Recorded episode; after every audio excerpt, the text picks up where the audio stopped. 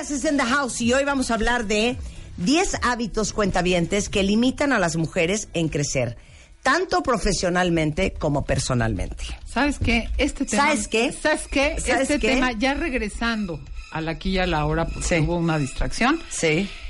Creo que es muy importante, Marta, hacer este señalamiento. ¿Cuál es? Entiendo que en un mundo patriarcal se priorizan ciertos valores masculinos y a las mujeres nos socializan para comportarnos y mostrarnos de una manera modesta, poco arrogante, no muy echadas para adelante, no andar presumiendo, interrumpir, etcétera, etcétera, y que de pronto Claro, tienen que pasar muchas cosas en el mundo profesional para que se vaya haciendo un espacio de igualdad, de mayor oportunidad, etcétera, etcétera. Pero las mujeres podemos hacer aún tomando conciencia de estos hábitos que invisibilizamos o que traemos súper, súper socializados y que creemos que es parte de nuestro carácter. No es que yo así soy.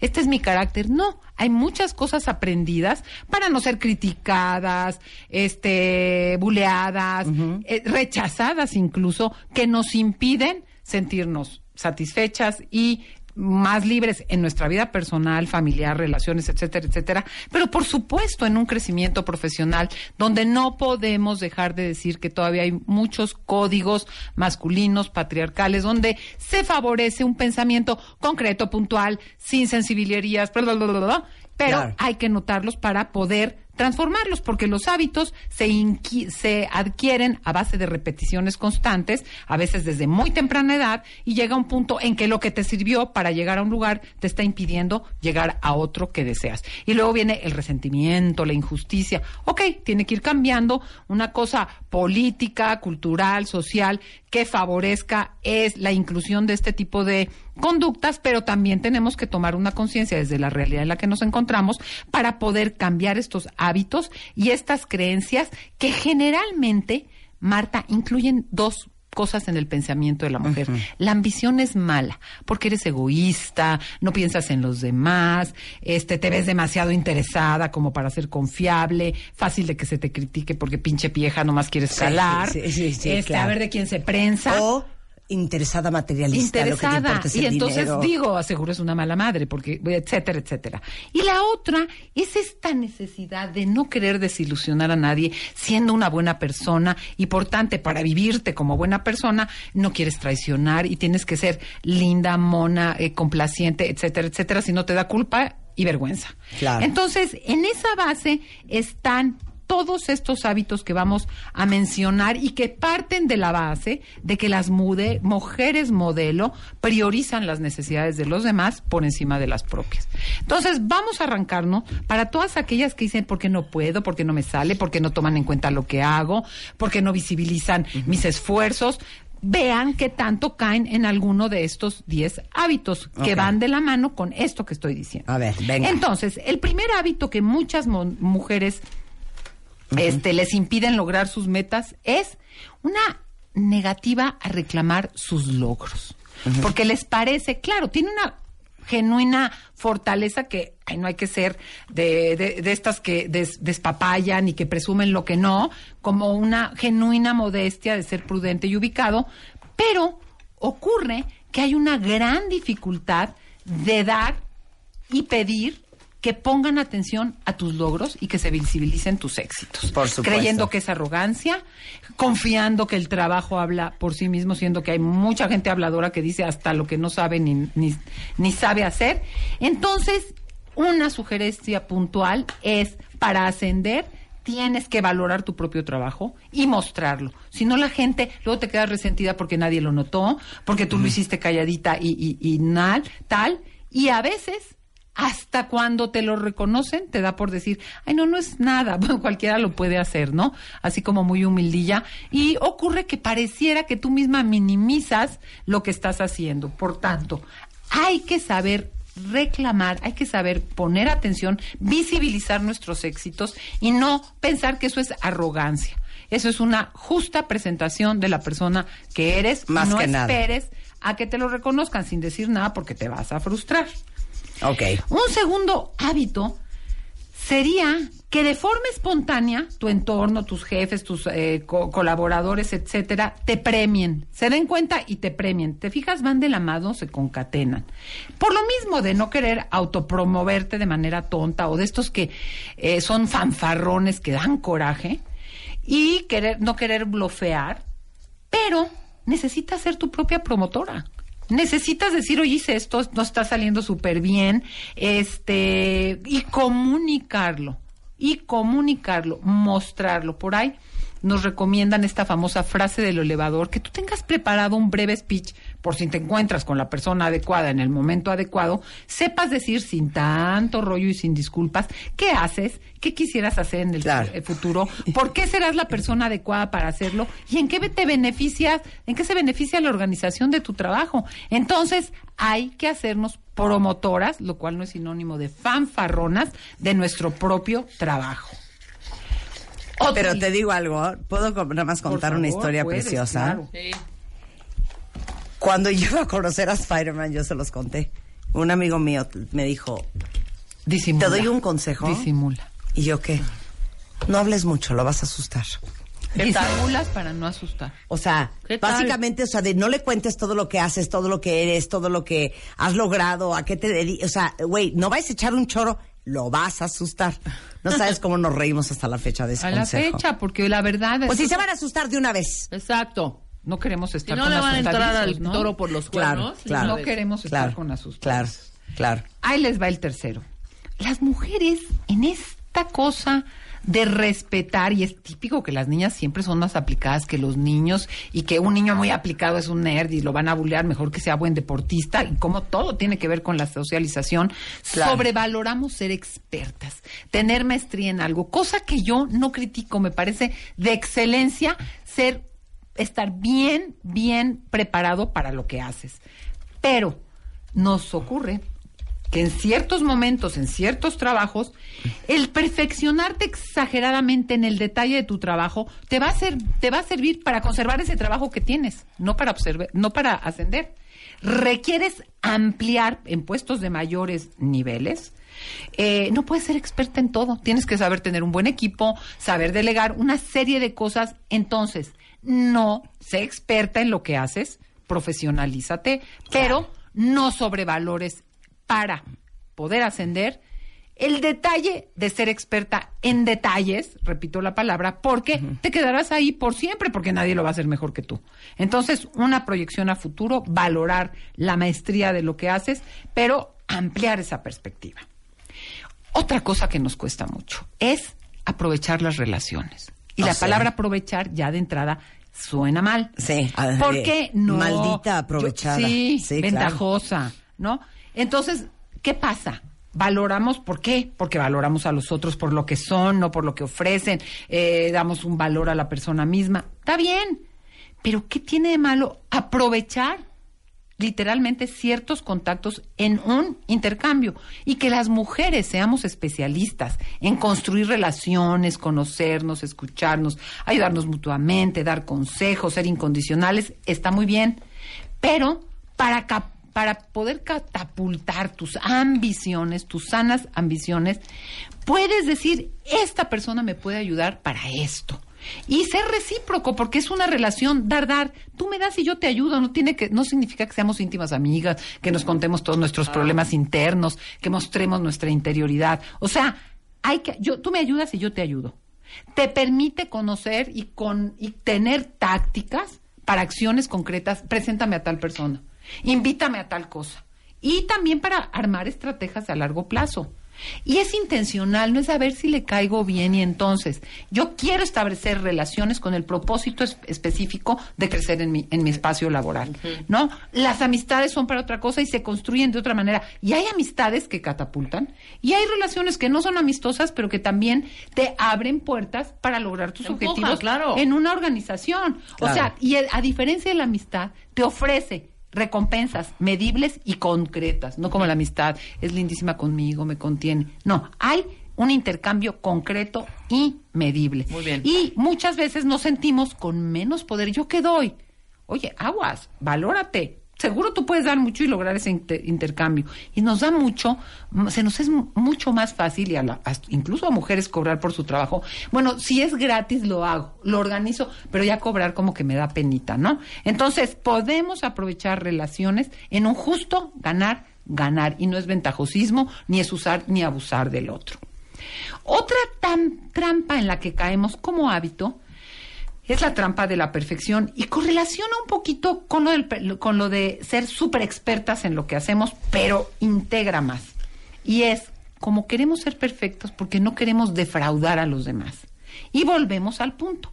No vemos la perfección, se centra en los detalles y te distrae una perspectiva más amplia. ¿Y qué pasa cuando eres perfeccionista? Un error pequeño te derrumba. Generas un estrés para ti y para el equipo que te rodea porque pierdes, estás tan metida en un foco en que tiene que ser perfecto todo que pierdes la perspectiva más amplia.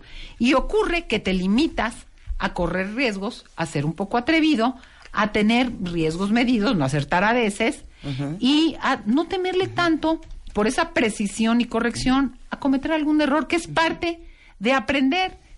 Hay un perfeccionismo saludable que te permite delegar, que te permite priorizar y que te permite, conociendo los detalles, mirar la imagen completa. Y a las mujeres nos han premiado por la cosa detallista. Y de pronto para ciertos puestos de cierto poder, que es donde realmente puedes influenciar, está muy difícil que te enfoques en el perfeccionamiento que te va a detener. Claro. Algo súper cañón, y esto se da, todo se da en todas las relaciones. Estamos un poco enfocados en el trabajo. Es esta esclavitud que nos genera el querer agradar. Claro. Entonces, por supuesto que tenemos en esta educación de genuinamente considerar a los otros, querer que estén bien, brincar el egoísmo, ¿no? Pero es imposible que poder lograr que todos a tu alrededor se sientan bien y te quieran. ¿No? Eso se convierte en un problema. Uno, porque te dificulta posicionarte con cierta autoridad, porque te debilita en el temor de ofender a alguien, lastimar a alguien. Y no quiere decir que no vayas dando putazos y eh, arrasando con todo el mundo. No es el objetivo, pero es imposible tener contento a todo el mundo y agradar a todo. Incluso esta cosa excesiva, particularmente en el mundo de la organización, te hace poco confiable, hay gente que temerá que sea su aliada porque dirá, no, pues por no lastimar a no sé quién, vete tú a saber si se planta como se tiene que plantar. Entonces, no tenemos, tenemos que soltar ese temor a no agradar, a no caer bien y qué bueno que podamos leer las necesidades de los demás, pero no puede ser, siempre, y menos en un puesto de poder, conectada, motivadora, comunicadora, escuchar los problemas de cada uno, tratar de darles atención. O sea, buscas una política y una estrategia para el bienestar del equipo, pero la esclavitud de agradar te va a detener de ascender y de lograr objetivos más altos. Para ahí. Paro.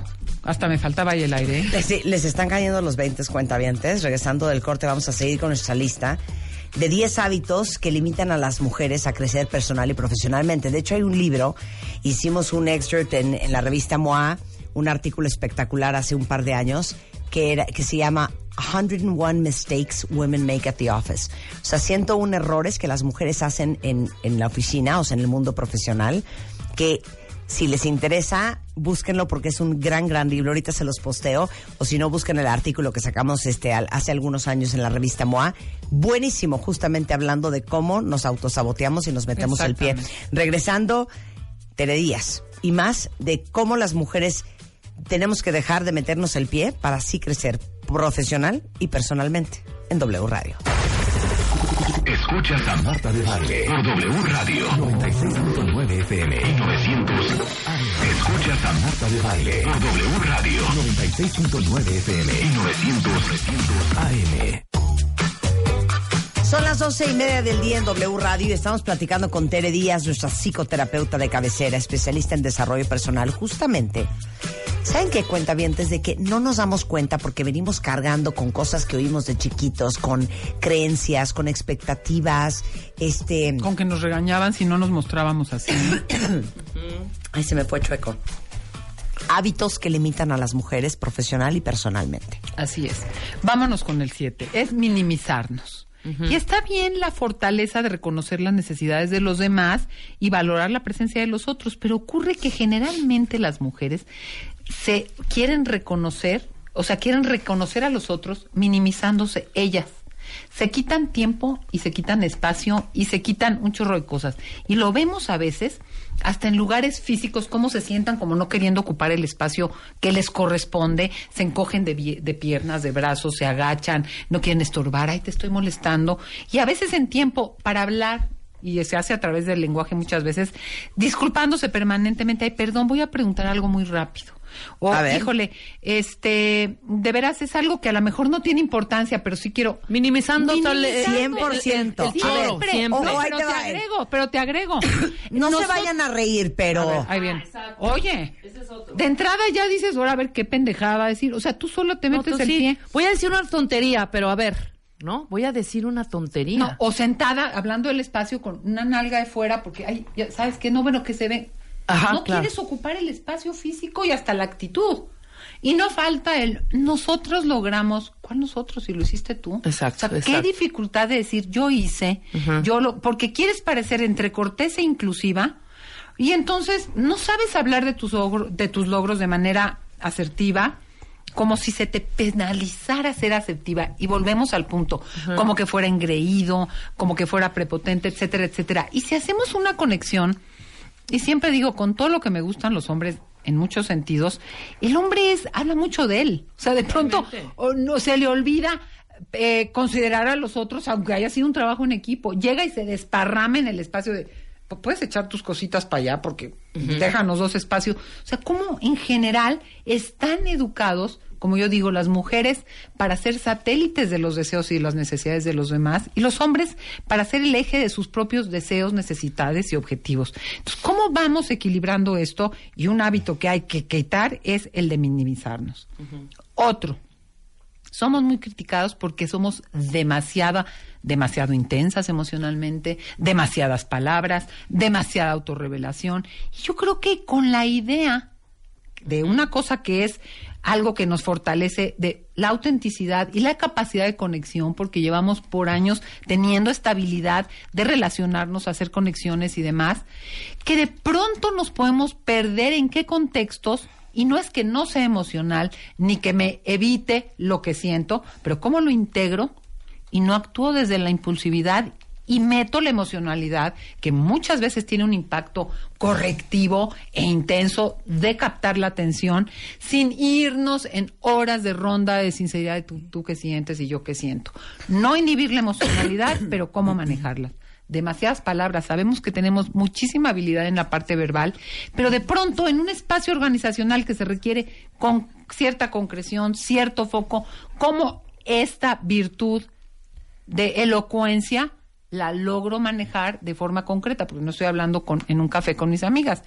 Y esta demasiada autorrevelación, ¿no? Donde entendemos la intimidad como esta capacidad de mostrarme y decirte cosas importantes que me ponen vulnerable, ¿qué, qué develo y qué no develo en un contexto en que el objetivo es otro? Entonces, para no para saber ubicar una virtud donde tiene mucho más cabida que en otra, no acotemos ni neguemos esta capacidad emocional, esta elocuencia verbal y esta posibilidad de conexión e intimidad, sabiendo cómo lo usas a tu favor en un espacio donde los valores son mucho más masculinos y tienes menos tiempo, ojalá y vaya cambiando la cultura en un sentido y se vaya equilibrando la cultura organizacional, pero estamos ahí. Otra gran limitante es el rumiar.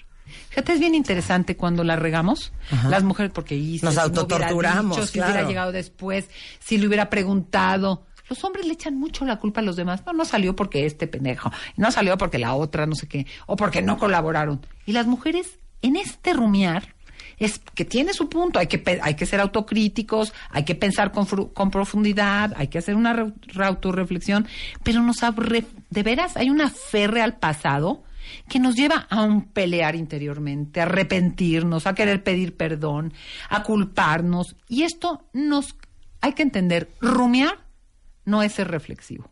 O sea, el rumiar ahora sí que es para las vacas, porque para ellas tiene una función en donde regresan y extraen proteína del alimento. A nosotros nos sirve nada más para pasmarnos, para quedarnos detenidos en el pasado y realmente de todo eso que estamos rumiando, el 10% nos dará una luz para resolución de problemas. Todo lo demás, ahora sí que es una chaqueta mental porque si no es desde la culpa, el arrepentimiento, la vergüenza, el- cómo se conecta la imposibilidad de cometer errores, sentirte inadecuada. Entonces hay que poder parar salirte de ese pensamiento que te tiene estancada y poder visualizar a futuro. O sea, ya no fue, me hubiera gustado hacerlo así, tacatá, pero para adelante. El rumiar y autoculparte y luego andar pidiendo perdones y perder el tiempo y la energía en cosas que de verdad tienen mucho menos importancia de la que tú le das. Y por último, otra gran habilidad femenina que es el poder ver tantas cosas al mismo tiempo, poder ver los contextos, poder ampliar la visión. En un momento dado, lo que es una fortaleza que te ubica lo que están pensando los otros, una capacidad intuitiva, una capacidad empática, ponerte en el lugar de los demás, llega a ser una limitación en tanto que pierdes foco en lo central. Hay que saber integrar la información del contexto, hay que poder ubicar para hacer matices y distinciones, pero no puedes perderte sin integrar ahora sí que tu lado este eh, tu cerebro izquierdo, tu hemisferio izquierdo y tu eh, hemisferio derecho para integrando el contexto poder poner foco e intensidad en lo que se requiere en ese momento y no divagar. Ocurre, ocurre Marta que tenemos y lo repito como empecé que, que vivimos en una cultura que prioriza y favorece los, la- las cosas eh, más masculinas y tú lo ves, hay mil mujeres que se sienten muy orgullosas porque les dicen eres una machina, Claro. eh, te portas como hombre, O, resuelves como ¿Sabes varón. qué? Qué cabrona Eh, eres. pero a qué 100%. hombre que le digan, oye, me encanta tu femenidad, me encanta tu sensibilidad, no se siente piropeado, no se siente piropeado. Entonces, ¿cómo esto pone de sobre la mesa y velo con los niños en la escuela? A una niña que se muestra masculina, se le es así como, y a un niño que le digan que se muestra masculino, muy mal. Claro. Entonces, ampliemos eso a las otras es- espacios, particularmente el mundo laboral, que sigue siendo mucho más masculino. Claro. ¿Cómo podemos cambiar estos hábitos, Marta? Mira, yo siempre digo. Antes de que digas eso, ¿puedo regresar a la esclavitud de agradar? Marta, tú puedes. En ese libro que les digo que se llama 101 errores que las mujeres cometen en la oficina, que justamente... eh, eh, déjame ver si es esto. Sí, creo que esto. Sí, Nice Girls Don't Get the Corner Office. Eh, errores inconscientes o subconscientes que las mujeres hacen para sabotear sus carreras. Es de Louis Frankel, se llama Nice Girls Don't Get the Corner Office, o sea, las niñas bonitas no les dan la oficina de la esquina. Y en este libro, justamente, y nunca me voy a olvidar, de que dicen que uno de los primeros errores que cometemos en la oficina es que sonreímos demasiado. Y una cosa es ser O asentimos sonriente, demasiado. es Sí, ser- sonriente razón. y amable y agradable y, y- y sobre todo si tienes, estás en un puesto de servicio a gente, eh, pues ser una persona encantadora. Pero otra cosa es, sí, sí, sí, claro, sí, por supuesto, sí, sí, sí, sí. Estar queriendo quedar bien. dime. O sea, Hasta un servilismo. Cae en un servilismo. Servilismo. Servilismo. sobreatención al otro. y lo que denota es una mujer desesperada por agradar. Y agrego algo, que se posiciona en un lugar sumiso. O sea, le da Exacto. mucho más espacio, lugar, Poder. este, poder y aceptación al otro, minimizándose. Fíjate cómo esto que dices, Marta, se concatena con muchos de los hábitos que hablamos. Es quitarte tu lugar y darle un mayor lugar al otro. O sea, no estamos diciendo que no seas amable, no sonrías, no, no estés... Y considerada. Pero naturalmente, yo y considerada, claro. Pero de una manera natural, ¿no? ¿Desde De dónde una- lo haces? Sería la ¿Desde pregunta. dónde lo haces? Exactamente. ¿Desde dónde y te voy lo decir otra cosa Claro, que dice el libro claro. que está me cañón. siento insegura porque Claro, me siento menos, claro. porque claro. no quiero... Te voy a decir otra cosa que está cañón. Multitasking, como se nos da de manera natural. 200%. Eh, eh, este libro dice, solo porque puedas hacer algo, no significa que lo debas hacer. Y que te va a servir hacerlo. ¿no? Y que te va a servir hacerlo, porque no hay manera que en el multitasking que se nos da, no haya parte en la que te pierdas un poco, uno, de lo que está pasando. Claro. Dos, que te agotes.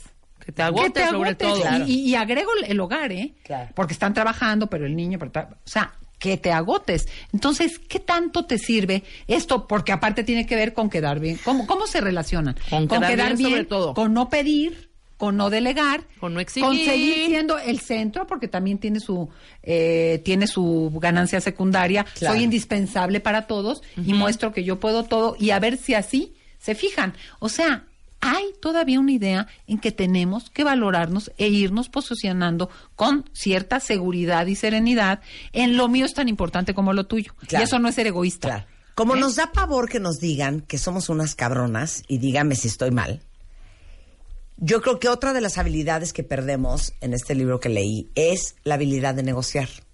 Porque muchas veces negociar con alguien lo vives como una confrontación.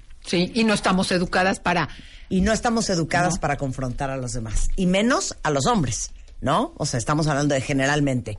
Entonces, no saber negociar porque te da miedo confrontar, porque lo ves como que estás cuestionando o empujando, poniendo contra la pared a un hombre, es otro gran error. Exactamente. Porque vuelves a callar, a minimizar, a invisibilizar lo que tú necesitas, lo que tú quieres, lo que tú deseas. O sea, y, y a ocultar tus necesidades. Bueno, mira, si me paso al territorio de pareja en terapias, es increíble ver que hay mujeres que están en una situación donde han sido abusadas, ¿no? Económica, verbal, lo que quieras. Y entonces hay una separación, por ejemplo, y él está, hable chingue y jode, porque es que me da tristeza no contestar. O sea, No, ¿cómo? Esas Es un- respuestas, esas respuestas, da- no. me no, no, siento no son- feo no contestarle, pero no sientes feo Claro. por todos los putazos. Claro, lo que te dio antes. Y tengo otra Claro. que también sale en el libro, que es muy de mujeres. Se quiere meter un balazo en el pie en su chamba y de veras tardarse más o nunca crecer al nivel profesionalmente hablando que ustedes quieren, chismen todo el día. Anda. Ah, ah, sí. No es la manera de conseguir aliados, ¿eh, Marta? No es la manera de conseguir Porque aliados. la gente chismosa denota una gran inmadurez profesional. Pero te agrego algo. Es una pseudo, es un paliativo que te detiene la acción. Como yo ya critiqué a Juan, y velo, perdón, que Sí, vuelva a sí. decir, me encanta desayunar, Sí. pero estas mujeres que están viviendo un infierno, y, ah, pero esta, pero pinches, señora, pero, pero, ta, ta, ta, ta, o sea, es un pali Siento que hice algo y no cambié nada mi realidad. Claro. O sea, es un paliativo. hablo, critico, señalo, visibilizo. Mejor plántate en recursos humanos y di lo que está pasando. Denuncia literalmente. Pide que haya una cosa de revisión. Pero este chismeo es me doy cuenta, pero no me atrevo. Finalmente, Sí, sí, sí. me exime, ¿se dice exime?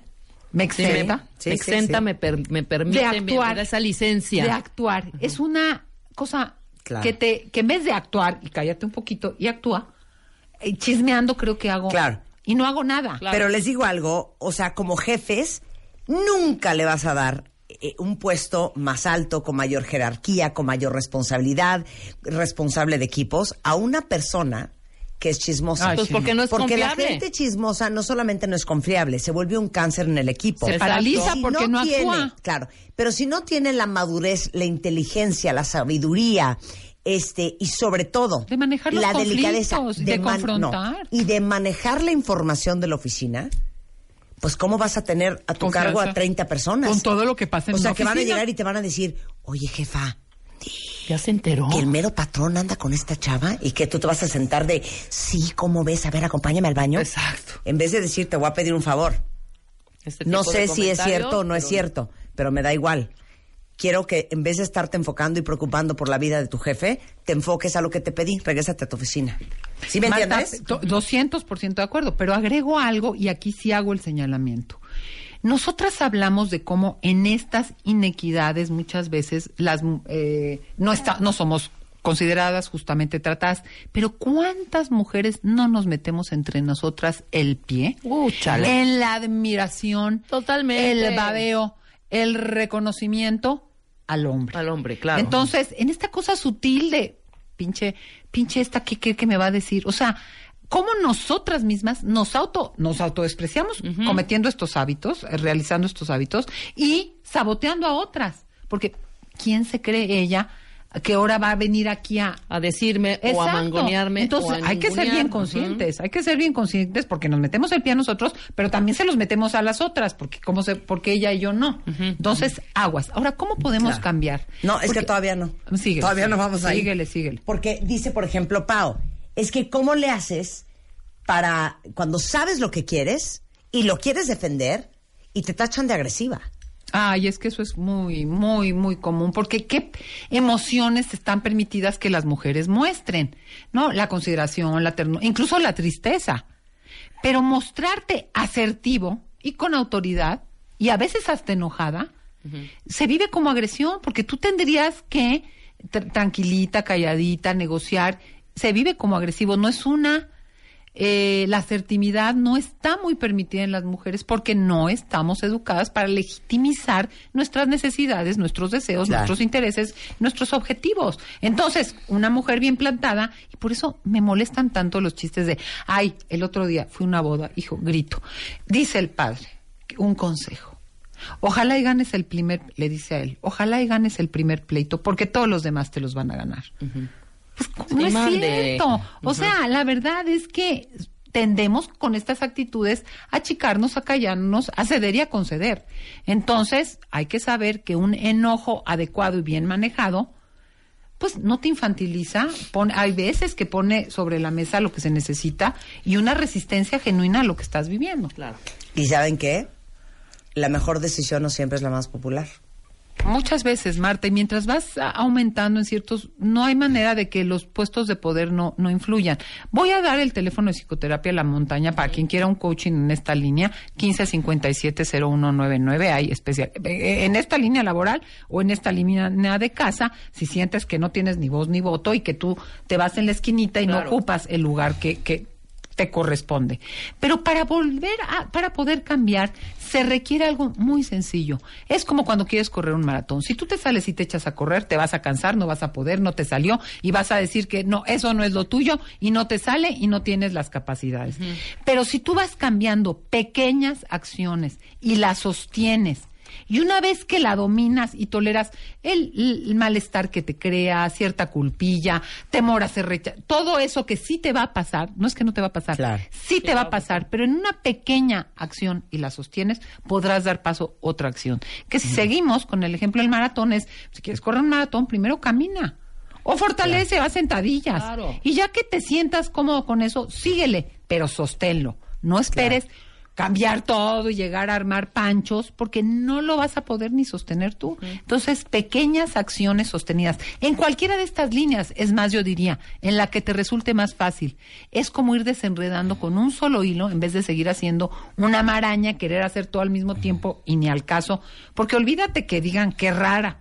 Tú no lo vas a poder sostener. Claro. Y yo sí diría que creo que es bien importante y necesario que cada vez más mujeres nos vayamos posicionando en puestos de poder y de influencia, porque hay una libre, mira, no me sé los autores ni los nombres concretos, pero luego se los mando, sobre un libro que se llama Inteligencia de Género, donde no es quién es mejor o peor, es como en esta integración de nuestras genuinas diferencias, que tenemos diferencias por socialización y por cerebralmente, o sea, las mujeres somos más hábiles para unas cosas, los hombres son más de foco, las- podamos hacer organizaciones mucho más integrativas y que respondan mucho mejor a los retos que estamos viviendo en un mundo que requiere de creatividad y de consistencia. Entonces, creo que estamos más allá de los cambios políticos que se van haciendo para incluir la paridad en muchos puestos, tenemos que irnos desde nuestro trabajo privado, porque al final lo privado es político, ir posicionándonos en esta línea y cacharnos cuando resbalamos con estos hábitos. Entonces,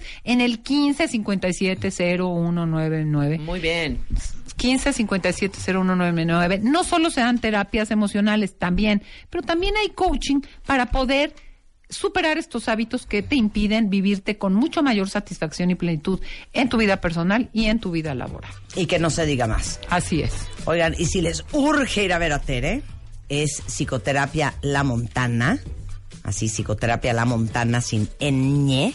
Sí. Este, el teléfono es 15 57 0199. Ya me lo aprendí muy bien, ya me regañaron que cómo trastabilleo con el teléfono. 15 57 0199. Te queremos, Yo Tere. también. Te, Te queremos. Ay, cómo nos reímos. ¿Quién quiere ir a ver a Barry Manilow? ¿Se acuerdan que hicimos nuestra dinámica para llevarse los boletos de Barry Manilow, pero por sobre todas las cosas que los conocieran, que lo conocieran y se tomaran hasta una foto con él? Bueno, les platico que ya tenemos a los ganadores de los tres Meet and Greet que se van mañana a ver a Barry Manilow en vivo en el Auditorio Nacional. En este momento lo voy a postear en Instagram. Luego lo vamos a postear en Twitter. Luego lo vamos a postear en Facebook. Pero si ustedes participaron, cámara. váyanse a las plataformas porque ahí están los ganadores. Son tres mujeres que van a conocer a Barry Manilow y a tomarse la foto con él. Eh, ahorita lo mandamos por redes sociales. Mañana, mañana cuentavientes, empezamos nuestra vuelta. Ahora sí que empezamos la vueltica. Quítame la música, chavo. Mañana martes voy a tener en el programa al candidato José Antonio Meade. Ajá. Muy el bien. día jueves voy a tener al candidato Ricardo Anaya. Y si alguien ve a López Obrador, pues que le diga que si puede venir, porque Pues no quiere venir. No quiere venir, Pues neta. No quiere a ningún lado, ¿no? pues no, a Bueno, ninguno. pero mañana empezamos con José Antonio Meade. Jueves, Ricardo Anaya. Ajá. Si ustedes tienen preguntas, cuentavientes, por Adelante. favor, mándenoslas. Mándanos, manden qué sus preguntas. Mándanos sus preguntas. ¿Cómo? Rumbo a la presidencia 2018. Ram- Mándanos sus preguntas a radio arroba martadebaile.com. ¿Cómo? No. Y, ¿Eh? sí, a radio arroba martadebaile.com. Y mañana, durante el programa, síganos mandando sus eh, preguntas. Si tienen Esa preguntas es la mecánica, para no hay ni una otra el más. doctor José Antonio Meade, si tienen preguntas para Ricardo Anaya, ojalá que Anaya, ojalá que quiera venir este Andrés Manuel López Ojalá Obrador. que venga AMLO. Este, pero vamos a empezar el día de mañana, no se lo vayan a perder. Si tienen preguntas, ma- preguntas mándennoslas a martadebaile.com. Con esto nos vamos. Estamos de regreso mañana en punto de las 10. Es Ray. Uf, esto me volvió loco, ¿eh? Se llama Confession. Súbele, chapo. La de la mañana.